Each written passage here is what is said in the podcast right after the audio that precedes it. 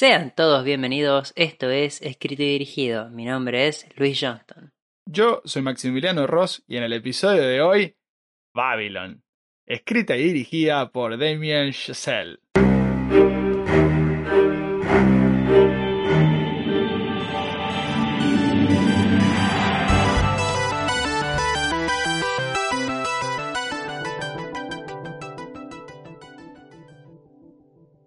Finalmente me tocó en mi momento a inicio de año, eh, no a inicio, pero en mayo, hablar de mi película favorita del año pasado. Y ahora te toca a vos, te toca hacerte cargo de este coloso, la verdad, que es Babylon. Así que... Obra maestra, peliculón total. Tranca. No, sí. ¿Qué tranqui arrancas? A ver, para los nuevos oyentes de Escrito y Dirigido, tengo un afecto total por, por el creador de La La Land, eh, el autor de Whiplash. A mí me encanta lo que hace Damien Chazelle. Me parece un de los mejores directores. Uno de mis Te directores. viste hasta de Eddie, que nadie vio. Vi de Eddie, vi. Hay una película que no me gusta de Damien Chazelle. Que, que se llama Guy and Madeline in the Bench Park. Guy y Madeline en el, en el banco de la plaza. No me gustó. Pero es como su primera película. Pero de todas formas, me da igual. O sea, a mí lo que él haga, yo soy su soldado. O sea, él, eh, él larga algo en el cine y, y- o sale, sale una serie como, como fue de Eddie. Y la voy a ver porque me parece que es de los pocos que, que hoy hay, que tiene mucha valentía, mucho coraje, no, no le tiene miedo a arriesgar, a apostar y, y tiene una forma de, de mantener vivas cosas que todo indica que tienen que morir, como es eh, los musicales o como es el jazz, que si bien yo no soy un fanático de, de- ninguna de esas dos cosas, admiro el, el valor que tiene el tipo para, para decir, no, eh, yo amo esto y voy a defenderlo de la forma en la que yo creo que se tiene que defender, en la forma en la que yo creo que valen este tipo de cosas. Y estas son mis versiones sobre esto. Y eso, yo respeto a la gente que, que va al frente y que dice, bueno, esto se puede morir, pero primero eh, pasá por mi cadáver, una cosa así. Entonces, en ese sentido, Ok. soldado de Demi Chazelle. El tono de tu voz indicaría que eh, hay, hay rispideces con la película. No, les- bueno, está, está en mi top 10. No, es- no es poco, no es mucho tampoco. Eh, pero eh, a, a mí, yo con Chazelle tengo una extraña relación. A mí Whiplash me gusta mucho, me parece su mejor película y me sigue pareciendo su mejor película. La Land está muy buena, pero, pero, pero, pero es lo mismo que me, que, que me sucede con Babylon. Eh, pero antes de entrar en eso, me parece que es apropiado, antes que nos olvidemos de paso, ¿Qué mierda estamos hablando? tanto cast como tal cual, como sinopsis. Así que Sí. eh, primero, si querés ir arrancando. Sí, sí. A ver, son muchos personajes, así que voy a elegir los cinco que ni siquiera vos, entiendo yo, son, son los protagonistas de esta historia. En primer lugar está... Va, no le vamos a poner lugares, es como lo escribí, no es, no es que sea este más importante que aquel, qué sé yo. Pero Brad Pitt interpreta a Jack Conrad. Obvio que lo pusiste primero. Obvio, sí. Margot Robbie es Nelly Laroy. Diego Calva como Manny Torres. Jovan Ade- Adepo es Sidney Palmer. Y Jean Smart es Eleanor St. John. Perfecto. Y bueno, como bien estábamos mencionando antes, esta es la historia, de acuerdo a Damien Chazelle, de un periodo único al fin y al cabo en la historia del cine, la introducción del sonido, de las talkies, de las películas justamente con diálogo en continuación con, eh, con lo que transcurría en escena. También es la historia de ambiciones descomunales, excesos escandalosos, tanto el ascenso como la caída de múltiples personajes durante quizás la primer gran era repleta de depravación desenfrenada de Hollywood. ¿Cómo te sentiste escribiendo ese resumen? Hubo muchas palabras que la verdad dije, mira, es que se nota que estuve escribiendo la tesis.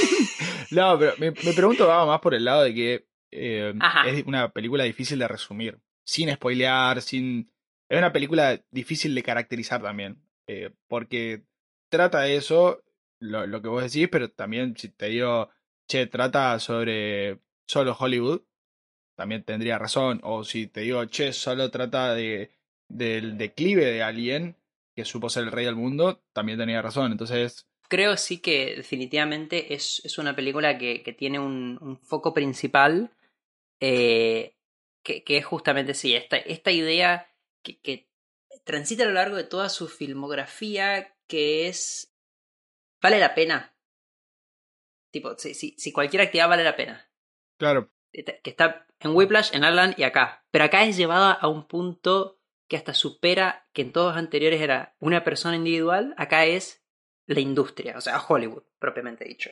No, eh, aparte de eso que decís, para mí es expandible a, a tanto esta, la, la película uh -huh. esta de 2009 que comentaba antes y la serie del 2020 de Eddie. En, en ambos casos también sigue estando esta, uh -huh. este, nada, lucho por el deseo y, y vale la pena lo que consigo, no lo vale, lo consigo, bueno, en definitiva son como muchas cuestiones que van a, a, atadas a, a, esto que comentás, que es la, la persecución, la, esta, la persecución de la felicidad y demás.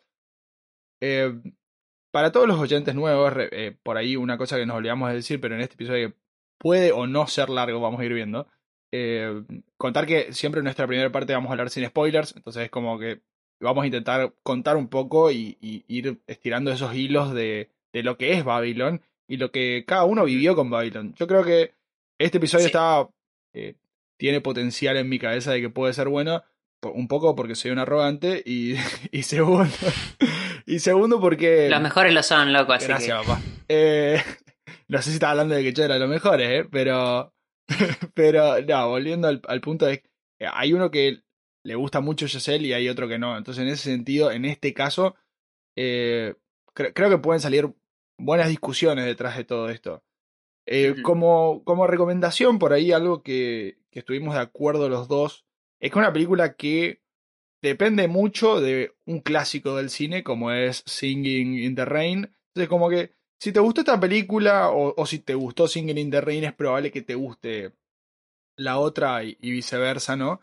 Pero, pero sí es raro. Mm, tengo bueno, mi discrepancia. Ahí, ahí está, va, vamos pero... por la primera, vamos por la primera. Que a, a, vos te encantó Singing in the Rain. Sí, sé que te encantó. Sí. Y no te encantó sí, Babylon. ¿Qué sentís que, que es de diferencia entre los dos? considerando, y, y so, déjame cerrar con esto, que sí, sí, Singing in the Rain es una película que trata sobre un poco lo que decía Luis, de el, la introducción, es un musical, propiamente dicho, que trata sobre cómo las Tokis, o estas películas con sonido y con uh, diálogos, digamos, sincronizados con los movimientos, eh, se introducen y cómo la industria, los mismos actores y el público no sabía si esto iba a funcionar o no, y, y, qué hacían estos actores, que eran unos fenómenos sin hablar, y ahora le tenés que agregar una nueva dimensión, que es, che, a ver si tu voz me sirve o no, o si solo me gustabas en esta faceta y en esta faceta ya no. Entonces, claro. Bueno, contame un poco por qué, te, o sea, por qué te encantó tanto Singing in the Rain y esta por ahí no tanto.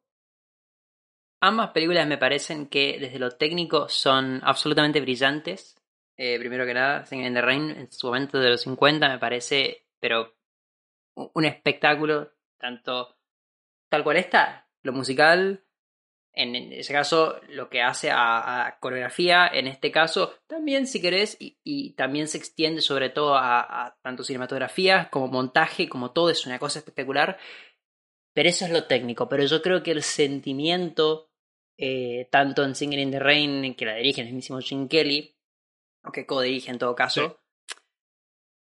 Hay una forma, me parece, de referirse a este periodo que en este caso es excesivamente cínica y, que no me parece que esté bien, eh, que es, lo que creo que pasa con Yacel, con el cine en general, tanto, y, ya ocurrió, me parece, en La La Land. Eh, tiene una mirada muy, muy de una persona, me parece que que debería haber vivido más para estar tan, tan, tan, para mirar tan mal o, tan, tan de esta forma particular a todo lo que ocurrió antes, siento, sin, siendo un tipo que, que se nota que sabe. Eso es lo que más me sorprende. Es un tipo que se nota que, que sabe de películas, que vio excesiva cantidad. Y, y tiene esta forma de quizás llega un punto en que, en que, justamente decís, ¿sabes qué? No, en realidad, tipo, como que tirás para abajo todos tus héroes, eh, todo para atrás, qué sé yo. Y, y con, con Singing in the no me pasa. Eh, es eso, pero, pero de vuelta, pero es, es una cosa muy subjetiva porque ambas películas de lo técnico son descomunales. Y Yacel como, como persona que dirige películas debe ser de los mejores talentos que existen. No, igual, eh, en, este podcast como que la parte técnica sí la podemos comentar y nos puede sorprender, pero por ahí no es nuestra eh, nuestro fuerte, diría yo. Eh, sí, sí entiendo lo que decís, creo que, que, que, tiene que ver con cómo te llevas con la nostalgia. Entonces, si, sos una persona un poco más nostálgica, Chazelle es más tu director, me parece a mí. Eh, e, e, es, cierto, yo eh, creo que, que, que, si a lo que vas es esta cosa de cómo puedes ser nostálgico de algo que no viviste, o sea, ya cuando naciste ya había terminado todo eso y aún así lo mirás como con cierta tristeza y cierta melancolía y, y bueno, puede ser, eh, en ese sentido, Singing in the Rain no, no apunta tanto hacia ese lado, sino es más una mirada con amor de, eh, mira cómo cambió, ¿viste? Y, por eso son finales tan, tan diferentes, más allá de que son, tienen puntos en contacto cada historia. Eh, pero obviamente hay variaciones. Eh, en este sentido, aparece los dos personajes, digamos, principales que tiene eh, in the Rain sí son parecidos a dos personajes, como son el personaje de Margot Robbie y el personaje de Brad Pitt. Pero bueno, acá está el tema. El verdadero protagonista, y esta es una pregunta más que una, una afirmación, eh, Diego Calva, haciendo de Manny Torres. O sea, ¿es Manuel Torres el protagonista de esta película? No. Yo te creo que tampoco. No, no, no. No, no, es, es, es para. Creo que ambos estamos de acuerdo en eso, en que en que quizás similar a, a otra película que trata de Hollywood, como es Once Upon a Time in Hollywood, justamente, eh, quiere, quiere contar sobre, este, sobre este momento y sobre, y sobre la industria a través de justamente diferentes miradas. En ese caso era un doble de riesgo, un actor en decadencia, eh, y, y, bueno, y, y, una gran actriz en, en ascenso. Eh, y acá es otra vez una gran actriz en ascenso, un actor en decadencia. Y acá, en todo caso, agrega otros personajes, como bien vos mencionaste, el de Sidney, un músico que encuentra su oportunidad en Hollywood. Y eh, Manny Torres, que es una persona que está, está desesperada y al mismo tiempo eh, su mayor sueño es entrar en, en esta industria. Pero desde lo, desde lo, desde por atrás de escena, digamos. Sí, ahí está el tema eh, para mí. Digo, tanto Sidney, que es el, de la, el que hace música, como, como Manuel Torres, ambos son dos outsiders. Uno, que, que, es esto lo que vos comentás, que tiene una ambición total, no sabe bien qué quiere, pero él quiere estar ahí, quiere ser parte, al menos. Y, y por otro lado está Sidney. Ah, y, y, yo creo que está, está muy bueno lo que hace, porque de los 70, como, como es el caso de, de Once Upon a Time, eh, era más fácil eh, poder entender, aunque no hayas vivido esa época, pero en los 20, para gente como nosotros, eh, para, digo, para cualquiera en realidad que esté vivo hoy, es muy difícil entender cómo funcionaba Hollywood en esa época. Entonces, y esto se lo escuché decir a él, por eso lo repito, él decía, bueno, necesitaba dos outsiders que me puedan puedan ir aprendiendo con el público. Entonces, como que Manuel Torres termina siendo la audiencia, en el sentido de que todos queremos saber más, queremos entrar. No sabemos bien qué esperamos de esta película. Y. Y tampoco sabemos qué carajo está pasando con la industria, ¿viste? Entonces es tipo, bueno, ellos dos te van a mostrar dos puntos de vista y te van a mostrar dos caminos diferentes de cómo se puede ser exitoso, ish, hasta ahí, por lo menos hasta acá en esta parte. Eh, sí, sí, sí. Y, y entonces van como en ese camino. Eh, entonces ahí, ahí tenés como dos personajes principales. Después tenés el personaje de esta, esta estrella en ascenso, que bueno, un poco creo que no hace falta tanto eh, profundizar acá como es, como es Nelly Larroy, una persona que, que sabe que la va a pegar, tiene esa confianza, tiene ese carisma. Y tiene el talento. Y tiene el talento, que claramente eh, es súper necesario. Cuando no tenés nada más, digamos. Eh, o sea, digo, no tenés contactos, no tenés forma de llegar, es tipo, bueno, Solamente es tu confianza y tu talento lo que te, te mantienen a flote. Y por el otro lado tenés al, al rey de la escena, o sea, a Jack Conrad, que, que es literalmente el, la estrella de cine más grande de todas y, Es, eh, es divertido porque es Brad Pitt Es quizás tal cual. Y haciendo bueno, Brad Pitt, pero creo que por eso le sale tan bien, aparte de. Sí, es, es para, es- sigo considerando que es el mejor personaje de la película. Sí, yo creo que es el mejor personaje. Yo también me, me sumo a. ¿Te subiste? Sí, me subí, me bien. Me subí porque eh, empezás a ver, por lo menos en la segunda parte, em- empecé a notar algunas cosas más, que, que sí las voy a contar en la parte con spoilers, que dije, wow, esto al final, y no, no sé, esto para mí no es un spoiler, pero para mí él es el protagonista, digamos, o sea, y quizás, Mira, y quizás tiene menos, menos tiempo en cámara y demás, o sea, ya es un hecho que no hace falta tener, ser el que más tiempo aparece a un frente a una cámara para ser el más importante o el más relevante, o para que la historia trate de él. Y, y si bien yo creo que la historia, lo había dicho cuando, cuando hacíamos el, el top 10, yo explicaba de que en realidad hay cuatro personajes, bueno, estos tres que comentábamos recién, Jack eh, Conrad, eh, Nelly Larroy y Manny Torres, pero el, el cuarto personaje pasa a ser Hollywood o Los Ángeles en este periodo de transición. Y hoy, hoy te sumaría a Sidney, por ejemplo. De las pocas veces que me encanta, me encanta poder hacer este episodio después de que ya dije algo de la película, porque es de las pocas veces que puedo eh, agregar. agregar o y cambiar, o cambiar sí, sí, algo. sí, sí. Y, eh, y en ese sentido, entiendo por qué a alguien no le puede gustar, eh, pero creo que al... Es, es muy difícil de, de explicar de qué trata, o sea, de, de por qué te quiero recomendar esta que- película. Y entonces, y, y yo diría como que tiene que ver con si te gusta lo que hace este director, digamos. O sea, no, no es algo que caiga fuera de, de ese paraguas, digamos. O sea, sí sigue siendo, sigue siendo Whiplash, sigue siendo La La Land. Inclusive tiene hasta sus momentos de First Man. Entonces, como que digo, tiene todo eso del, momento que marca una época, digamos. Eso, eso y además, a ver, eh, justamente uno, uno mira todo lo que transcurre en la película, que, que dura tres horas, que no es poco, obviamente, Y, y es verdaderamente, es una épica, boludo. O sea, al hacer toda esta película, no, no hay, quizás pueda, alguien, o sea, yo, yo mirando para atrás digo, quizás la segunda parte como que desacelera un poco en comparación con lo frenética que es la primera, la primera mitad. Pero en todo caso va en concordancia con lo que creo quiere lograr Giselle. Sí, tal cual. Eh, O sea, para, para poner en contexto, minuto 32 recién aparece el título de la película. Claro, Sí. bueno, por eso. Entonces tenés una hora y media desenfrenada, llena de locura, de, de, de todo lo que te puedes imaginar. eh, mu- muy, muy parecida para dar contexto a lo que es el logo de Wall Street, ponele. Claro. Eh, y una segunda que, que, bueno, que en todo caso es como que pega el bajón, eh, que tiene que pasar, pero eh, que de vuelta, es, no, no, no hay momento, me parece, que uno, que, que te aburras y es algo que... pi- pienso en otras películas que han hecho cosas parecidas, vea que la comparación suele ser Boogie Nights, ponele. Puede ser. Que- Sí. que I'm me star, gusta. I'm a star, I'm a star.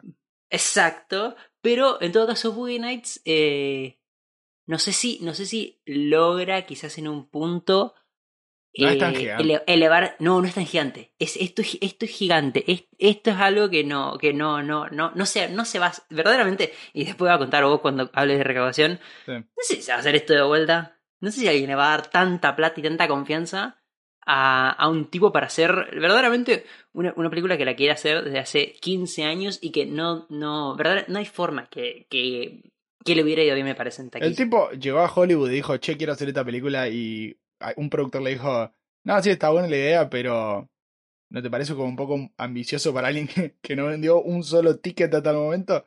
Claro. Tenés toda la razón del mundo, ¿eh? Yo, con lo que decís del bajón, creo que, que también es por algo que se llama Babylon. Y, y el origen sí, Sí, o sí obvio. tiene, tiene en el, viene en el imperio y en este eh, querer la, la historia del imperio de Babilonia del Antiguo Testamento, que me fui y leí el Antiguo Testamento. Eh, No es poco para Maxi. no, no es poco. Nada, habla de, de esta torre que quieren construir. O sea, vamos a hacerla corta, tampoco no estamos por entrar acá en una discusión bíblica. Pero habla de estos humanos que hablaban el mismo idioma y que quieren hacer la torre más alta del mundo que llegue hasta el cielo. Esa era la premisa. Y que por querer llegar hasta el cielo, como que Dios los termina castigando y les termina haciendo hablar diferentes idiomas, cosa tal de que no puedan hablar la lengua madre y se se va a caer esa torre.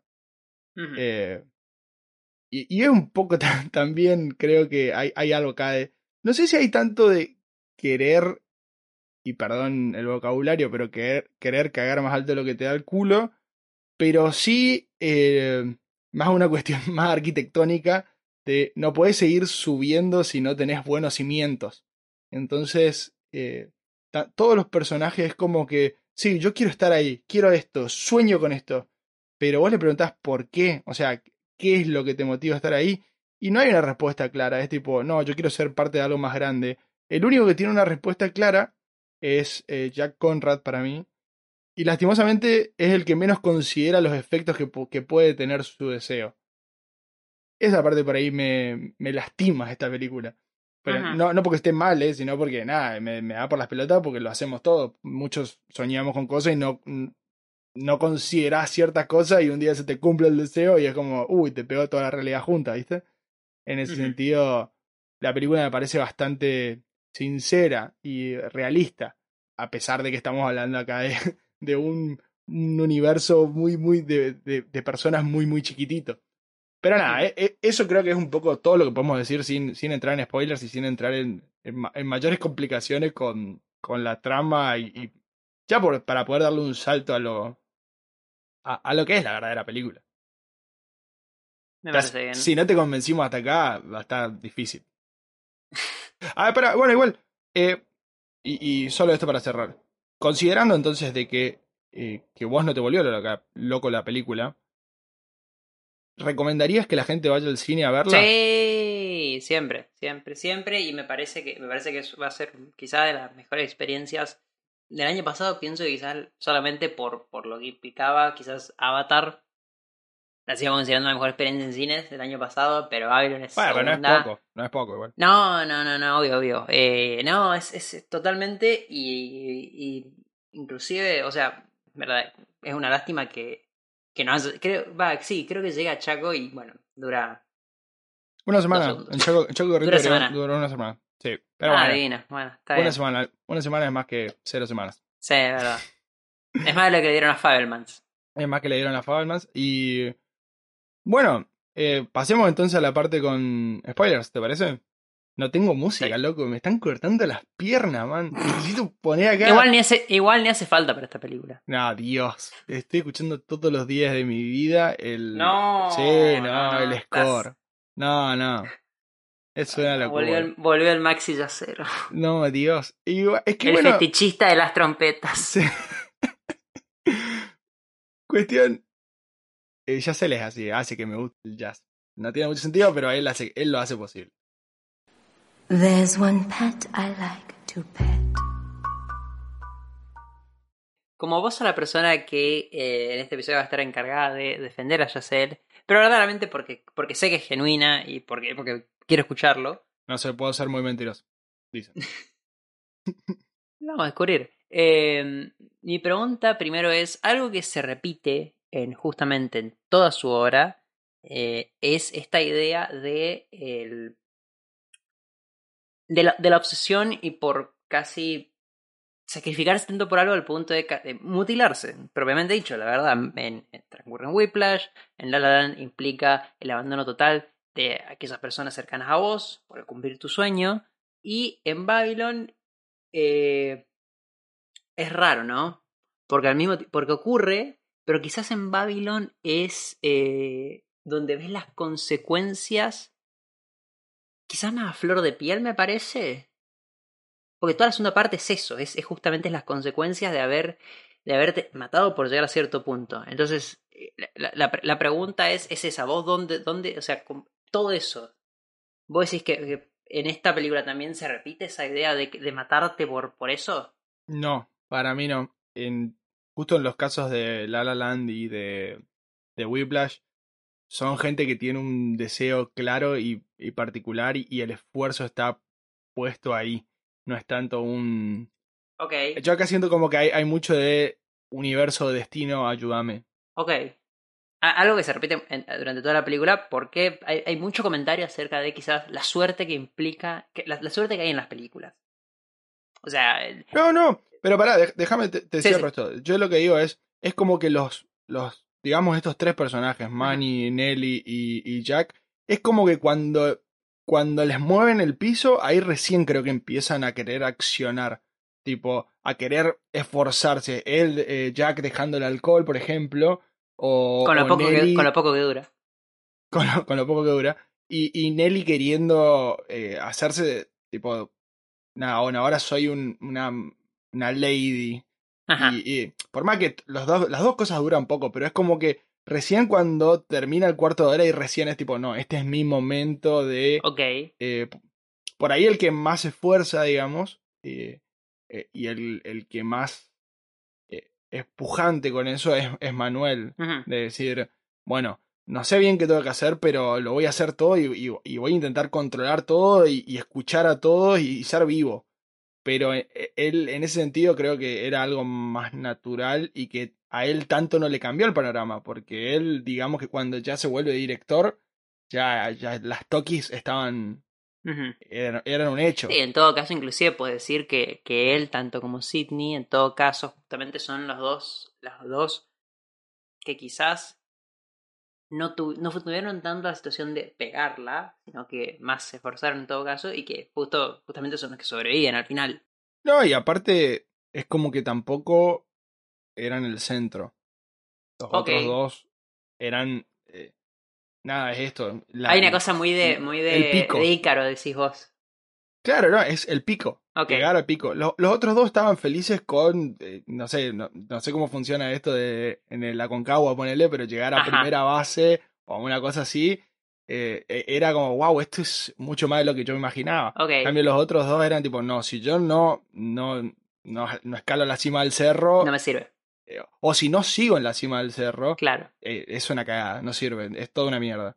Y, y bueno, nada, qué sé yo, para mí lo pienso igual, ¿eh? Y digo, supongo que, sobre todo en el caso de Jack, una vez que conoces lo que es ser el rey del mundo y estar ahí durante tanto tiempo, tantos años, Me da tantos mucha gracia que decís, espera, espera, yo, yo te, estoy por decir, decir el chiste más pelotudo de la historia, Ah. pero da mucha gracia que digas ser Jack y ser el rey Tal del cual. mundo. Bueno, ahí está. Está bien.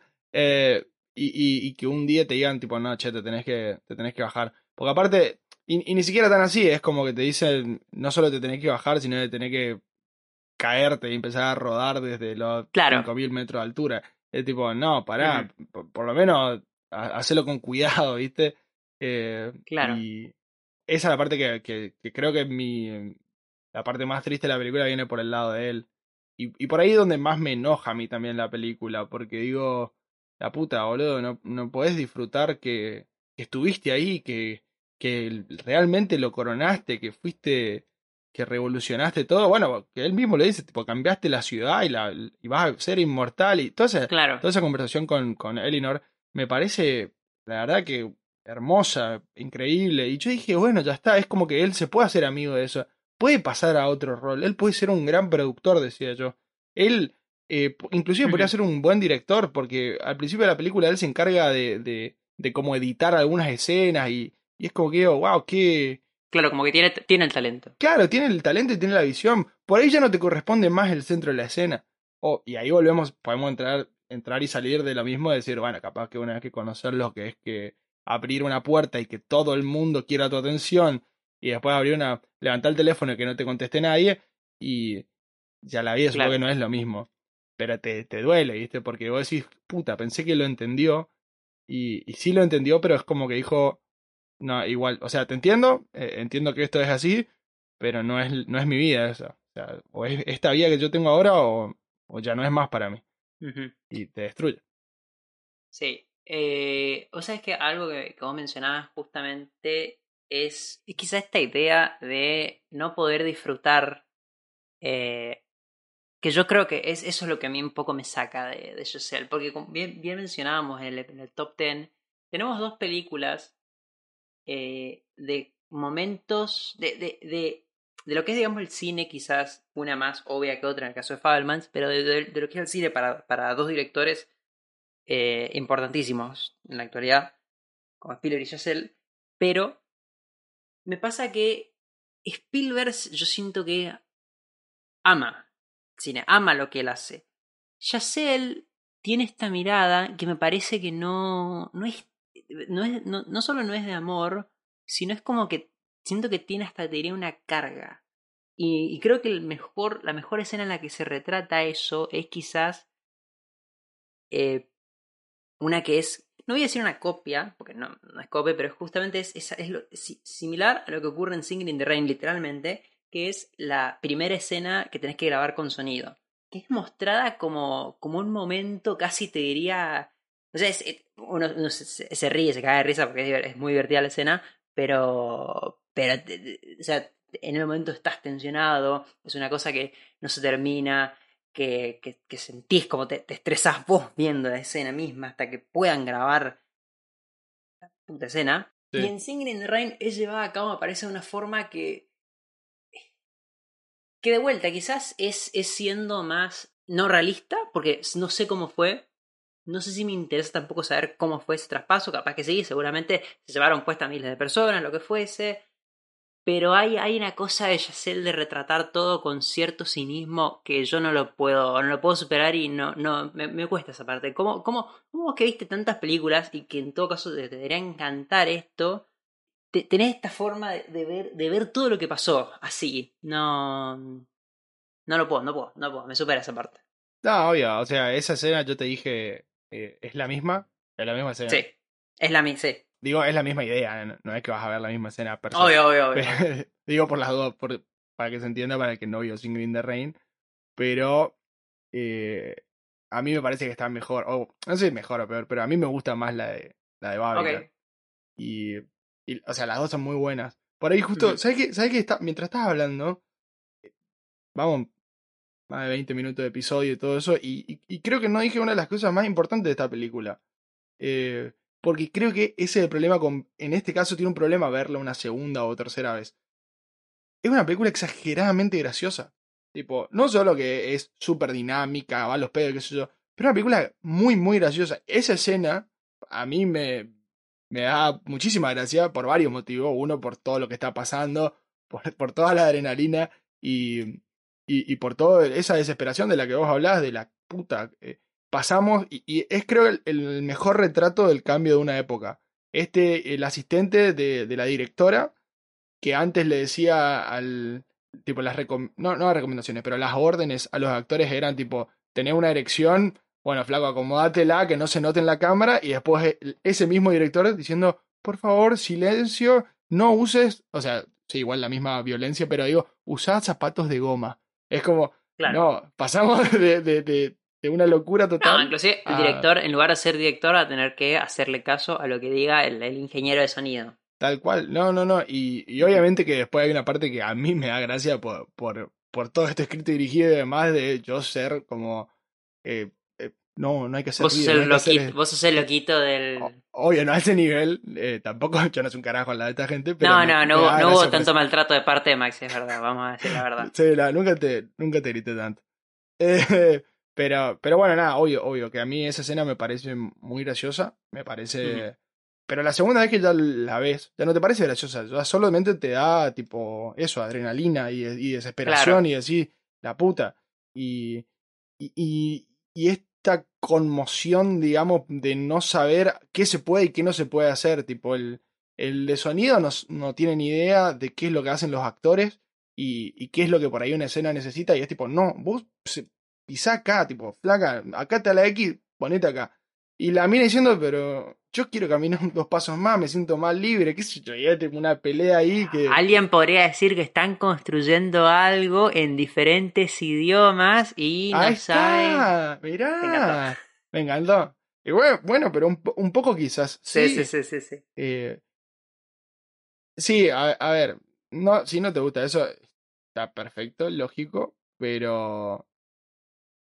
No sé, a mí es esa escena en particular uh -huh. me da como un vos quisiste vos quisiste contar esto esta es la parte claro. que, que Singing in the Rain es más polite es mucho más alegre y vos decís sí pero esto no fue así, o sea así no fue tipo no es que uh -huh.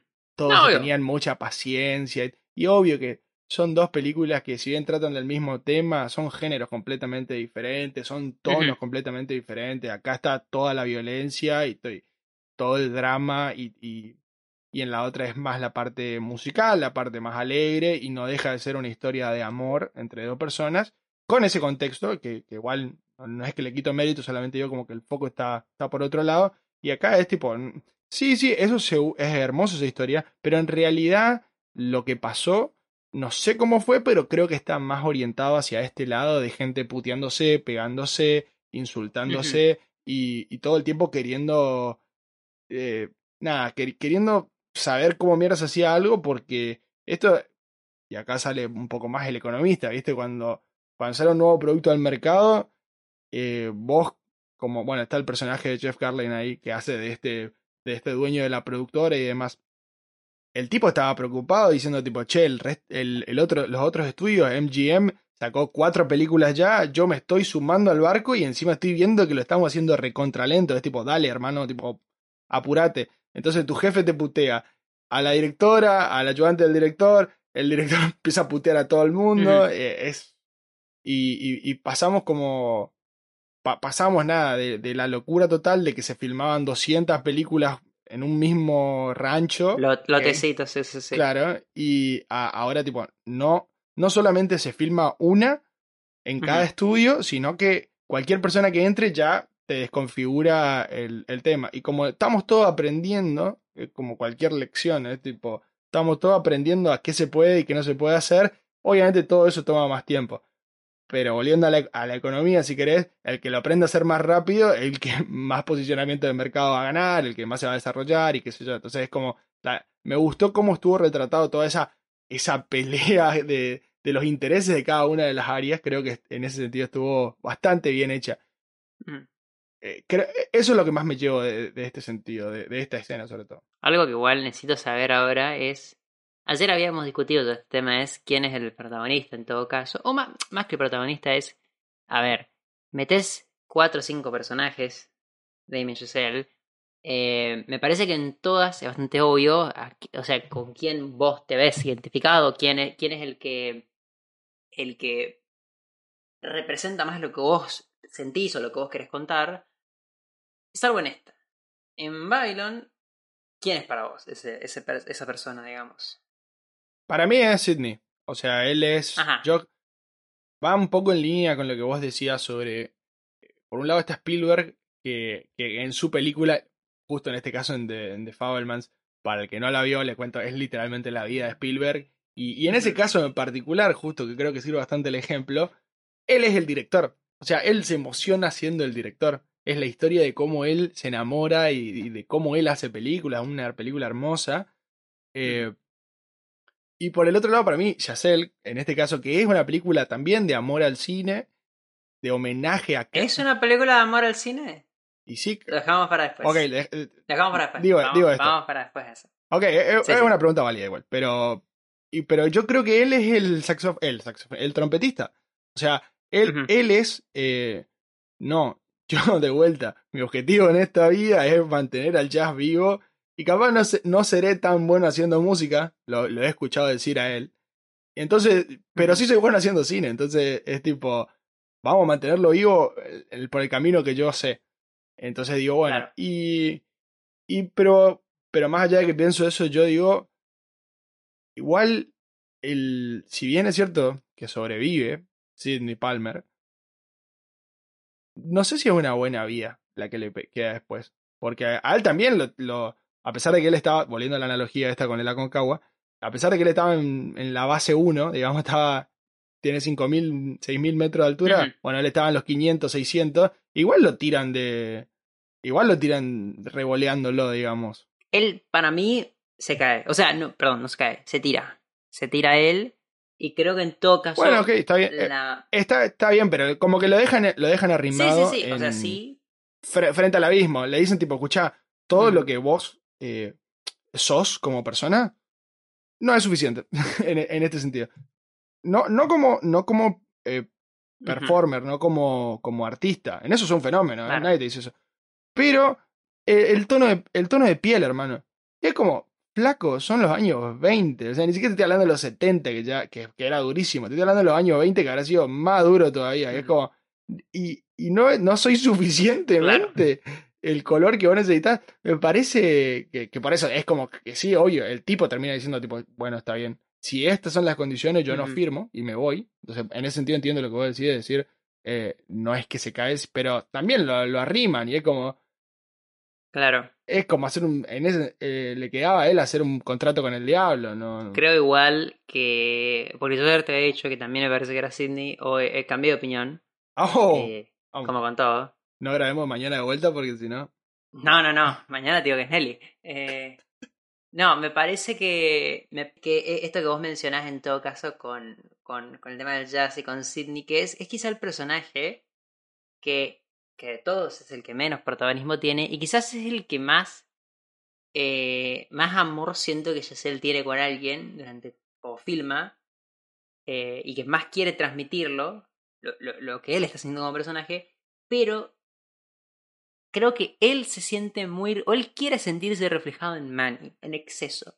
Él creo que eh, verdaderamente siente, siente esto, que, que la industria de Hollywood a él lo ha usado, o que en todo caso él es, él es, él es alguien que tiene una, una como Manny, un talento muy particular sin, eh, sin quizás ser exactamente excelente en algo, sobre todo en algo que se pueda apreciar, pero es bueno. ¿no? Tal cual Manny. Y sin embargo, eh, nada, llega un punto en que ya está. Quizás sos muy bueno, quizás eh, tenías que haber sido distinto, lo que fuese, no estás hecho para este negocio, como que, de igualdad, como este personaje, y entonces la industria te expulsa. Te expulsa y llegas así a quizás la escena final, gran tema, otro gran tema de debate, pero bueno, pero es esta idea de, pero bueno, pero mirá, valió toda la pena, loco. Y creo que eso siente Yacela un poco, esa cosa de, Pero vos decís que Manny se siente así al final de la película. yo creo, yo creo que, yo, por eso, esto es lo que yo creo que él quiere transmitir. No es lo que a mí me transmite, pero lo que creo que Giselle quiere transmitir es esta idea de que Manny es un tipo en todo caso que al final cuando termina de ver Singing in the Rain, o cuando está viendo en el cine y ves toda la evolución y lo que fuese, es como valió la pena. O sea, pasó todo esto detrás, pero pero mira, es, o sea, lo, lo vale por el cine. Como que todo el sacrificio es, y bueno, pero fue por, el, fue por amor al arte. Y creo que Yacel siente como que su carrera o su vida está haciendo una cosa más o menos así, pero de vuelta. Es, eso creo que es más lo, lo que él quería que efectivamente lo que, lo que termina poniendo en escena. Yo me acababa repasando de cínico con el pobre muchacho que él solamente quería que él ya sea vivo. No, no, obvio, obvio. eh, eh, eh, es una Ah. opinión válida, igual. O sea, creo que está Sí, bien sí, sí. fundamentada. No. Yo, yo no lo veo de esa forma, siendo sincero. O sea, yo creo que si bien es como que él dice, estoy contento de haber formado parte de esto, de haber llegado, a, a- ayudado a que el cine llegue a esto, y, y es como que de alguna forma por ahí le cumplí el sueño a, lo- a los otros dos, a. Jack por, por, vi- vi- viste, tipo, Claro. tenías razón, pasaron 30 años y yo soy ese, ese, ese tipo solo en el cine que mira para atrás y, y- y se enloquece. Y, y a ella diciéndole, tipo, mirá, sobreviviste, fuiste eterna vos también. Claro. Y, no, obvio, pu- puede, puede ser. Pero yo no lo veo a Giselle de esa forma. O sea, yo no creo que él, a él haya quedado afuera del, del cine. Después de lo que pasa con La La Land, le dicen, te doy 100 millones de dólares para financiar Puede tu ser. proyecto Sí, sí, sí. que no sé, tipo, o sea, es una de vuelta. Hoy, ahora salió mal, eh, y hablo con el diario del lunes, tipo, literalmente salió pésimo en términos recaudatorios.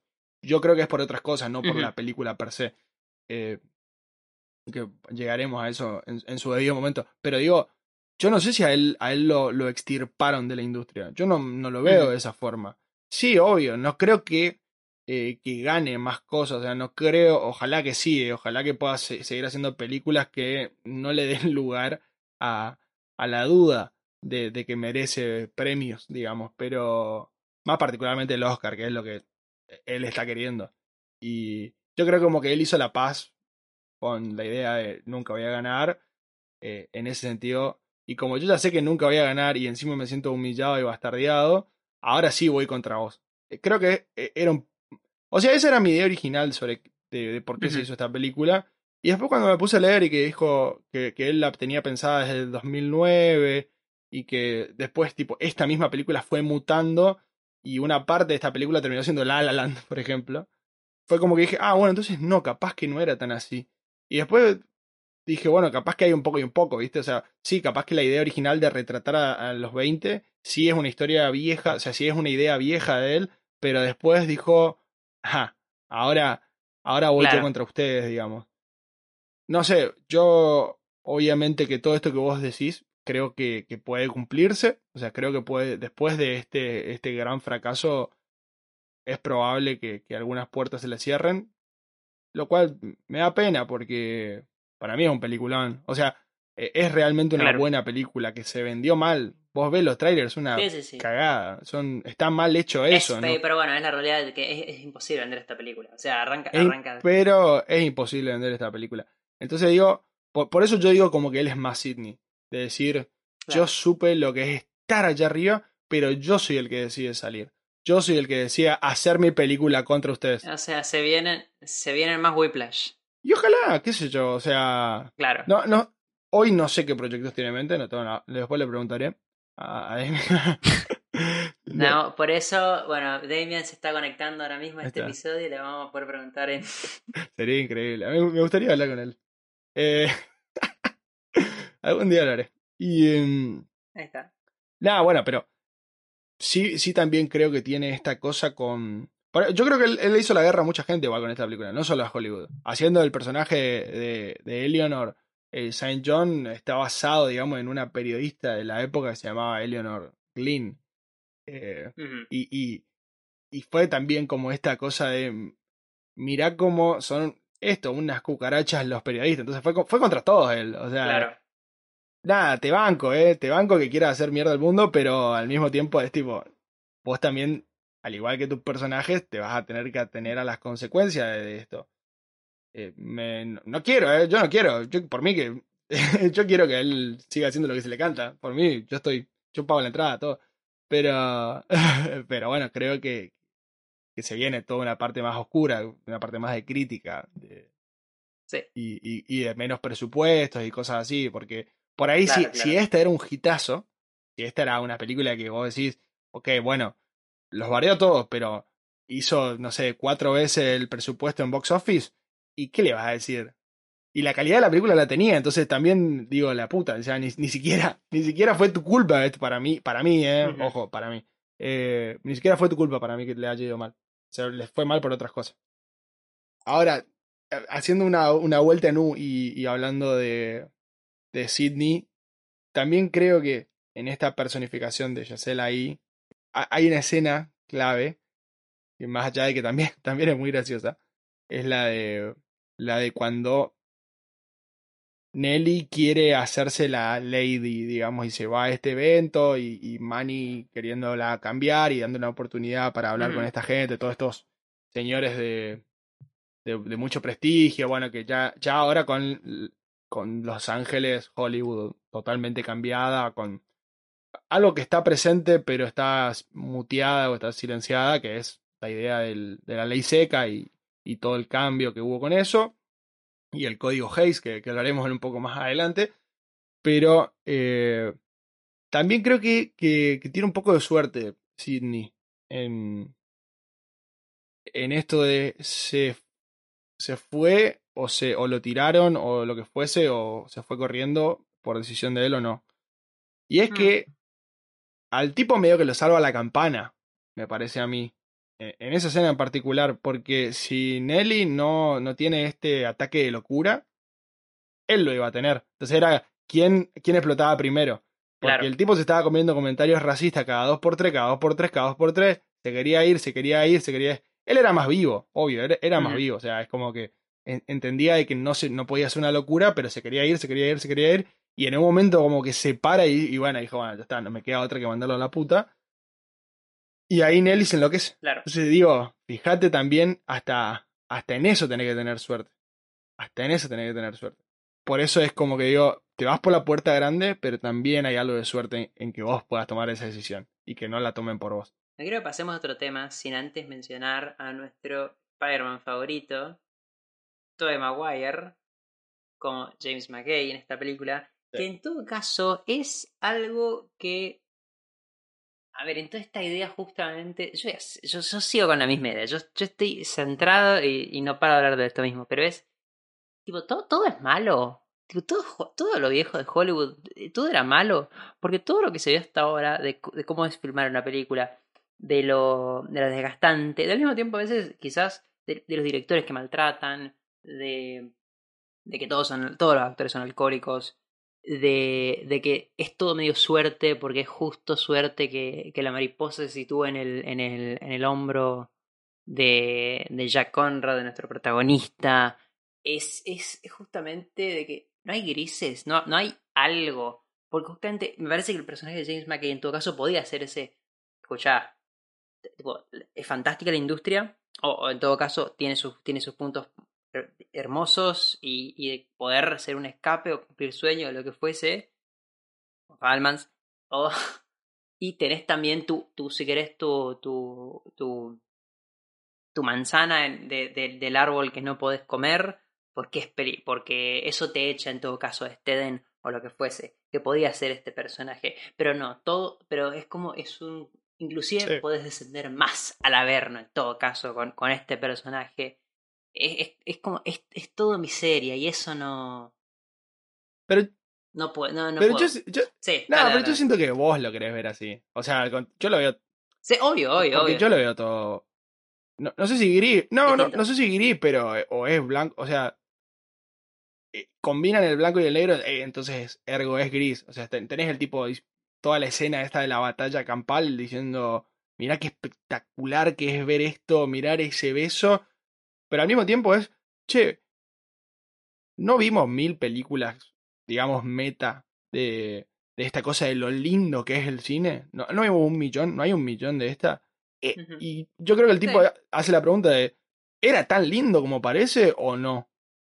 Bueno, yo te muestro que hay algo feo también, pero, pero sin dejar de mostrarte la magia, porque varias veces él, no, no solo se lo dice, que es importante, pero si no se lo muestra, mirá lo mágico que puede ser también un lugar que a pesar de todo es una cagada, o sea, que tiene una cantidad de cosas oscuras. Ujú.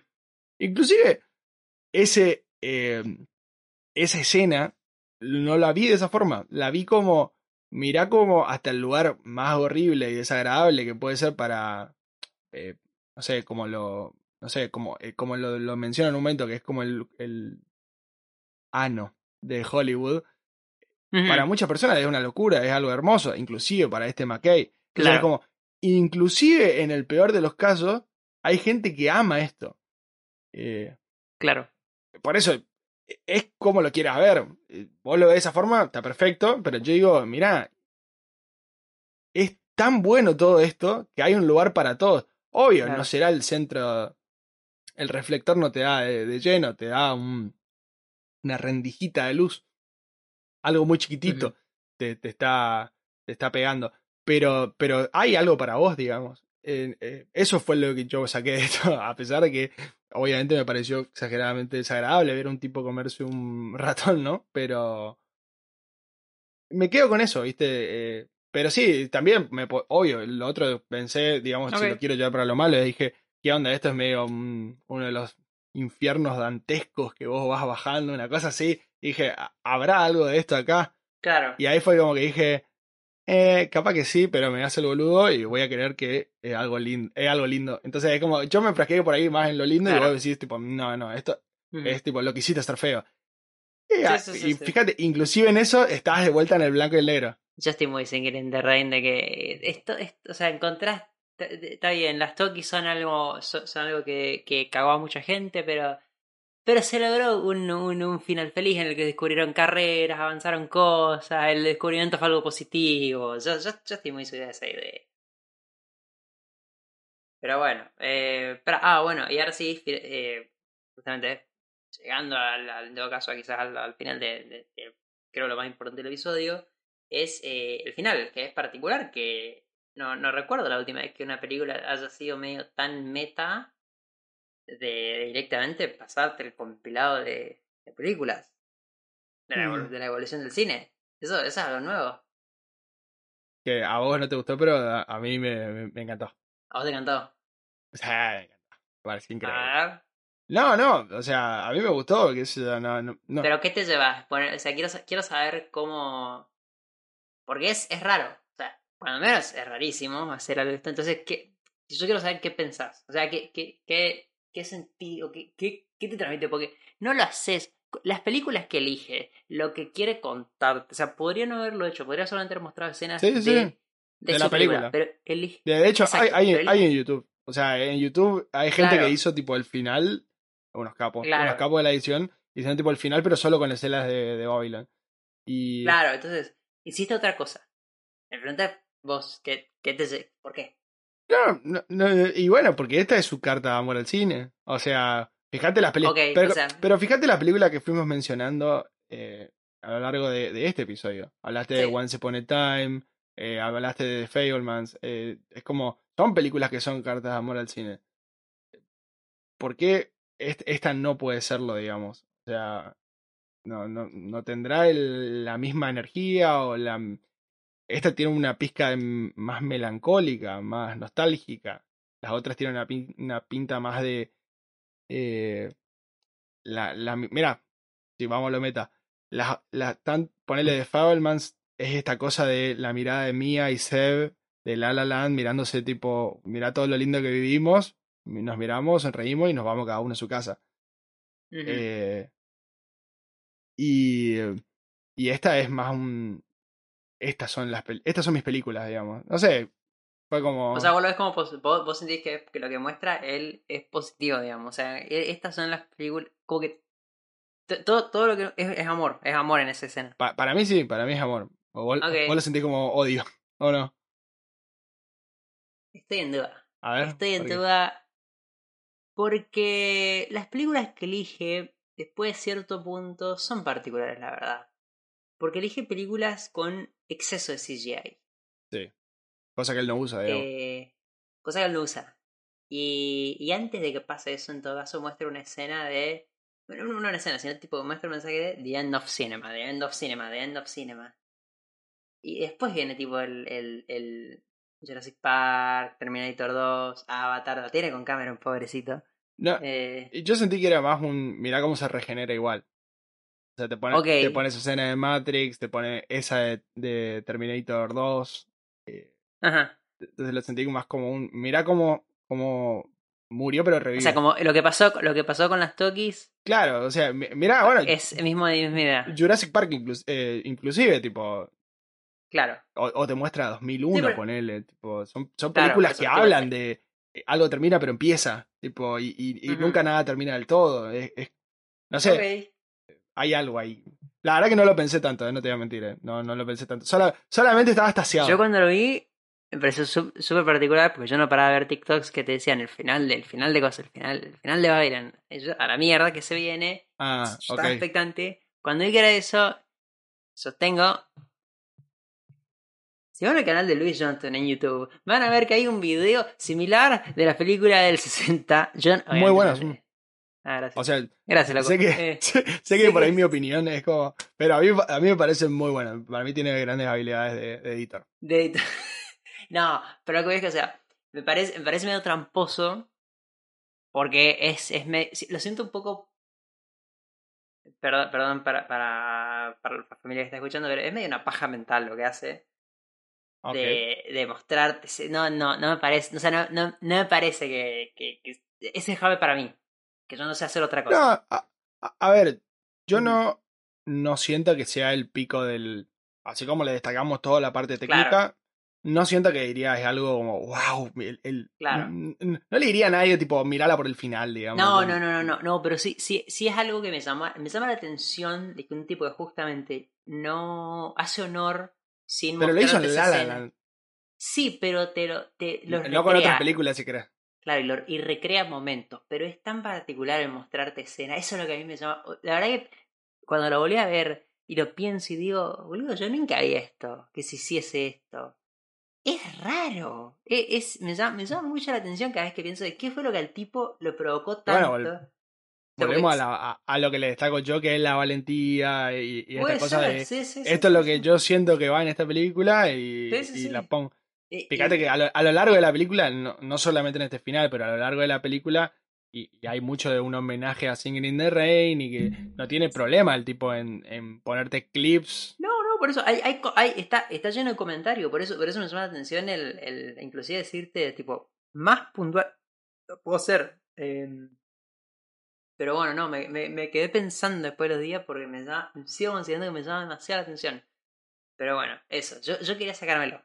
Pero bueno, es, es como. el- sí, sí se pasó de meta, en eso estoy, estoy de acuerdo con vos Sí, y no, no, creo- no considero que sea para nada un punto alto. O sea, sí es un punto alto en la película, pero no, no, no siento que la película. Sí. O sea, es la impresión de la primera vez, pero. Claro, o sea, pero la segunda vez pasa nomás, tipo, no. Tipo, lo- eh, porque lo he escuchado, es, esto Claro. que vos decís de. Yo no uso TikTok ni nada de eso, pero he, he escuchado como muchos tweets, Sí, sí, sí. he visto muchos tweets y cosas así de gente diciendo, tipo, el final, el final, el final. Para mí la película es tan grandiosa Claro. desde. Sin el final, inclusive. El, el final es si te gusta Claro. Giselle. Eh, Para mí. Tipo, si lo respet tipo, si te gusta él como director, digamos. Es como. Si te gusta el cine porque te gusta el cine, sin el final estás bárbaro. Y podés, y te puede no Mm. gustar la película o te puede gustar sin que te guste Giselle. Eh, para mí va, va más por ese lado. Para ir cerrando, una de las cosas que me quedaron colgadas era cuando mencioné al código Hayes. El... Hace un par de años hicimos... Uf, ¿cómo pasa el tiempo? Era, ya, ahí ya me pegó la nostalgia. Eh, hace un par de años hicimos una película de David Fincher que se llama Mank. Que... Otra poronga. bueno, Mank es... Otro, otro, otro que odia. ¿Por qué odian dando loco lo que les da de comer?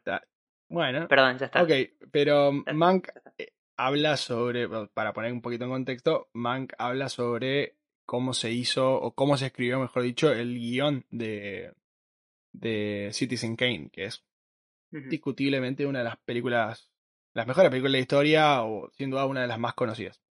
Y ¿qué es lo que hace eh, Citizen Kane que la hace tan buena? Bueno, es esta lucha constante que tiene con, con el, bueno, el código Hayes, que es medio un, sistema de lineamiento, literalmente un conjunto de leyes, lo que es un código, eh, que, que te prohíben hacer ciertas cosas. Que va justo en, empieza en los 30 y va en línea con este cambio de época, eh, junto con la ley seca y todo, una cantidad de cosas que no, no, no vale la pena entrar, pero es esta vamos a, vamos a prohibirle la desnudez, vamos a prohibir decir malas palabras, que se tome, los besos tienen que durar una cantidad de segundos en particular y, y demás. Y son, El consumo de alcohol, Alcohol. o sea, cosas heavy. Sí, sí, sí. Sobre todo, después, tipo, para la realidad de Hollywood, digamos. claro, y, y que, que obviamente todo eso está acá, pero está medio oculto, porque esto es como un poquito antes, ¿viste?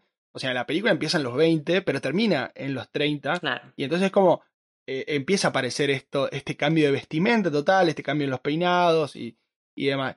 Sí, lo, lo que le ocurre a, a Nelly, a Nelly, básicamente. E- Exactamente. Y el tema es que la película habla sobre un caso puntual que, que Mm. pasa tipo muy desapercibido por el quilombo que es la escena inicial, pero que es uno de los causales o uno de los eventos que, que, que hizo propicio este código.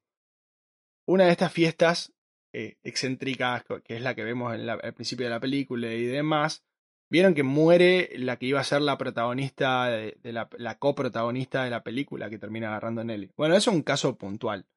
Eh, un caso que existió, digamos. Uno de, de estos comediantes, actores, que se llamaba Roscoe Fari Arbuckle, eh, termina siendo medio condenado por, por la violación y la muerte de la actriz Virginia Rape en 1921.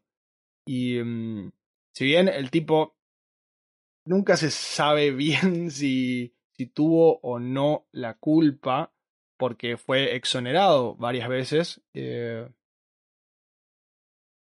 y muchos creen o le atribuyen esto a William Randolph Hearst, que era el, el dueño de todos los diarios de la época. Mirá. Y entonces es como ¿En quién está basada? en Citizen quién Kane. está basada Citizen Kane y más gracioso todavía, también aparece en Babylon. ¿Viste? Ese, el viejo que le está tocando el, eh, la cola a la señora constantemente en, en esa escena. Bueno, Sí, sí, Él sí, es William. Randolph Hearst. Es un fan fact no, no, no hay mucho más que esto, pero sí me parece gracioso cómo al final, fíjate que está todo. Y estas son las cosas que. Esto para Sí, mí es, respeto por el cine. Es tipo, si querés seguir investigando, podés, pero si no se entiende perfecto, no hace falta. Y es como, bueno, vos elegís qué contar, qué mostrar, no hace falta explicar y sobreexplicar todo. Es tipo, esto pasó, estuvo, y no, no vamos a entrar tanto en el foco de ese, porque ese es como eh, los años posteriores a las Tokis, pero porque estamos hablando más de, de, de que empezó a haber sonido. En ese sentido me pareció Mm. muy lindo como easter egg, no sé si, no sé si diría esa... Pero sí, ponele. sí, cale- sí, ponele Así que nada, me pareció bastante, bastante copado. Bueno, para ir cerrando entonces el episodio, como siempre, Maxi, ¿cómo son los numeritos de Babylon? Malos, malos, Paupérrimos, duros. Eh, desastrosos. La película costó 100 millones de dólares. Digamos que con, con términos inflacionarios es un poquito... e- entra dentro de la cola de los presupuestos altos hoy del cine, pero no es lo que era hace un tiempo, digamos. Y... Y voy a hablar sobre el, sobre el, sobre el opening. El opening generalmente es el primer fin de semana. Las películas suelen estrenarse un jueves y se considera desde el jueves hasta el domingo como el opening. O depende de la clasificación. Hay algunos que, que toman como criterio solo el fin de semana y demás. Y, es generalmente el fin de semana donde más se recauda. Esta película en el opening doméstico, es decir, dentro de los Estados Unidos, recaudó solo 3,5 millones de dólares, lo cual es lejos. Al día de la fecha, es decir, 23 de febrero, 22 de febrero, eh, recaudó 42 millones. O sea, estamos, no, no llegamos ni a, ni a cubrir la mitad, digamos. Y em, es lo que se conoce, y lo dice Brad Pitt en el momento, como un flop. Es una película que fracasó y recaudatoriamente al menos. Y te, te juro que para mí, lo, lo estuve viendo, hay un canal de YouTube que se llama Watch TV. eh, bastante bueno. Lo, no sé, me, me pareció muy, muy copado lo que hicieron. Y, y explicaban por qué fracasó y ha- hablaban mucho sobre que es un. Sobre que es un problema más de, de cómo están hechos los trailers y demás. Eh, varias veces comenté que yo no veo trailers, o sea, a mí no, no, me, no me tenés que comprar para ver una película. A mí, en este caso en particular, más que nunca, me decís Giselle, Brad Pitt, Margot Roy, no tengo nada que cuestionar, me voy Mm. al cine. Pero los trailers los miré y la verdad que son una cagada. Encima tienen escenas que no están, diálogos que no, no aparecen. No. Para, para dar un ejemplo, Claro. eh, en un momento la- meten en la parte esta de donde Margot Robbie dice mi papá va a pelear con una serpiente. Bueno, eh, la- lo que dice la, la escena esta del tráiler es mírenme, voy a pelear yo con una serpiente. Eh, cómo se cae Brad Pitt en la, la escena con Manny al principio de la película. E- Es como que hace un bailecito raro, nada que ver, malísimo. Tipo, está hablando re serio y después como que se vuelve a poner en pedo, digamos, como se vuelve a estado en pedo y se cae. Es- y después, toda una parte Pésimamente vendía la película. pésimamente vendida, no se entendía nada. Tipo, parecía que iba a ser una película que solo trataba de la fiesta inicial, que obviamente es, es una gran parte de la película, pero no dejan de ser media hora. Sí, sí, sí, sí. Dentro de tres. o sea, Claro. te quedaban cinco partes más de eso. Y, y después hay, hay toda una parte nueva que yo debería, debería estudiar un poco mejor, que es que, que ahora se está publicitando mucho de las películas vía TikTok Claro. es todo mucho vía TikTok y, y lo que hicieron la gente de Paramount con, con, el, con, con esta herramienta es hacer tipo trends. Onda, eh, yo cuando dejo a los hijos con mi mamá, una cosa así, y, y Margot Robbie y Brad Pitt tomando, tomando, tomando. Eh, yo diciendo con mis amigos una sola, una sola, un solo vaso Ay, y no, después... es el, es el CM. Y era tipo- Es el CM, amigo. Claro, o sea, a ver, yo no, no, no tengo ni idea, capaz que eso así se vende hoy, entonces no, ahí ya sí no me quiero, no me quiero meter. No, creo, sostengo que mejor publicidad hicieron los, los que dijeron el final de Babylon que por lo menos van a lograr que la gente Obvio. se quede del inicio hasta el final. No, obvio, y aparte hay, hay una cosa de, che, mirá esto. Tipo, Claro, es más sí, sí, sí, No- no es un- el boca, está es el esta boca escena. boca que, que hace que las cosas sobrevivan. claro, y, y después me puse a mirar, viste, tipo, por ejemplo, hay mucha gente que nos escucha en España, entonces voy a hablar del, del canal de Paramount de, de España, de. YouTube. Ese tráiler tuvo 1,5 millones de views, Pero tuvo solo 1800 likes. Sí, sí, nadie interactuó. La gente lo, lo vio, pero le pareció una cagada, Sí, digamos. sí, pasó y eso, para, Para que vos te una idea, agarré y me puse a mirar las entrevistas de ellos. U- Uno de esos canales de Fandango eh, subió las entrevistas de, de todos los actores de la película. O sea, un total de dura, la, el video entero dura 43 minutos. Ya que estamos, sigan ¿no? en YouTube, loco. Un likecito, no sé, ya que estamos. Y ese video de 43 minutos, que es un video largo, o sea, no es un video Sí, para sí, generar sí. engagement o, o bueno, esto que estábamos hablando, no es el tráiler de eso hoy, tuvo 59.000 vistas. Y ese video tuvo 1.000 likes. Claro. Te estoy diciendo que el de España tuvo 1,5 Sí, sí, sí, millones de... O sea, no es que a la gente no le gustaban los actores o, o lo que trataba la película. A la gente no le gustó el tráiler. Tipo, Claro. era más claro imposible. Y bueno, o sea, un- un- una pena realmente. Una pena porque me parece un peliculón con un... Y con esto voy a hacer ya mi parte. Me pareció a mí una película increíble, que es una película que va a quedar para el tiempo, que se va a seguir mirando y ojalá que sea valorada con el- en el futuro. Tiene de vuelta canciones de la Justin Hurwitz. La verdad que lamento no haberlo dicho antes, pero hoy, hoy por hoy creo que es el mejor. Ujú. Sí, hoy se- es creo el John Williams de nuestra época. Puedo estar equivocado, no sé tanto de música, pero para mí, cuando yo escucho City of Stars o cuando escucho ahora tipo Ain't Life Grand, que es... Me encantaría poder ponérsela, ¿eh? Pues si fuera por mí, si no fuera por el copyright lo pondría ahora, me callo y no digo más nada, pero la digo para que la puedan buscar. Eh, son películas que, que, que uno... Son, perdón, son canciones que uno mina al cielo y dice la puta que fuimos felices y, y, sigue, ¿viste? Eh, nada, la verdad que increíble. Son esas, son esos, esos scores que vos escuchás. Mañana me estoy por ir a la oficina, por ejemplo. Varias veces conté que uso esto como bitácora. Y voy a ir escuchando el, el score de Babylon. Y por un ratito voy a estar pensando, tipo, qué loco, man. O sea, como que soy protagonista hoy. ¿Entendés? Eh, así que nada, escuchen ese score, escúchenlo. Y ojalá, ojalá el copyright me permita poner por lo menos la primera parte de There's a pet that I like to pet. Como comentario final, eh, algo que recién me acabo de dar cuenta que me pareció interesante y que ya nadie seguramente va a estar para esta parte del episodio, pero bueno, es lindo, fina- lindo inicio y final de personaje. Dieron el círculo completo, que recién me acabo de dar cuenta, porque Nelly termina estando en el auto y bajándose del auto que no se debería haber bajado al final y que al inicio le da inicio a su carrera en todo caso al haberse bajado. Manny eh, al inicio queda omnibulado y completamente en shock después de ver a Nelly bailando, pero en general después de ver todo lo que es la fiesta, sobre el final de ver la película y de ver Singing in the Rain. Y eh, Jack, en todo caso, es quizás la conversación más honesta y de amigos que tiene, y quizás la, la única gran amiga que tiene, en todo caso, en todo Hollywood, es la primera con la cual conversa y al fin y al cabo la última con la cual eh, ante el trágico final. Eso, eso me pareció, me pareció interesante los cierres esos de, de personajes.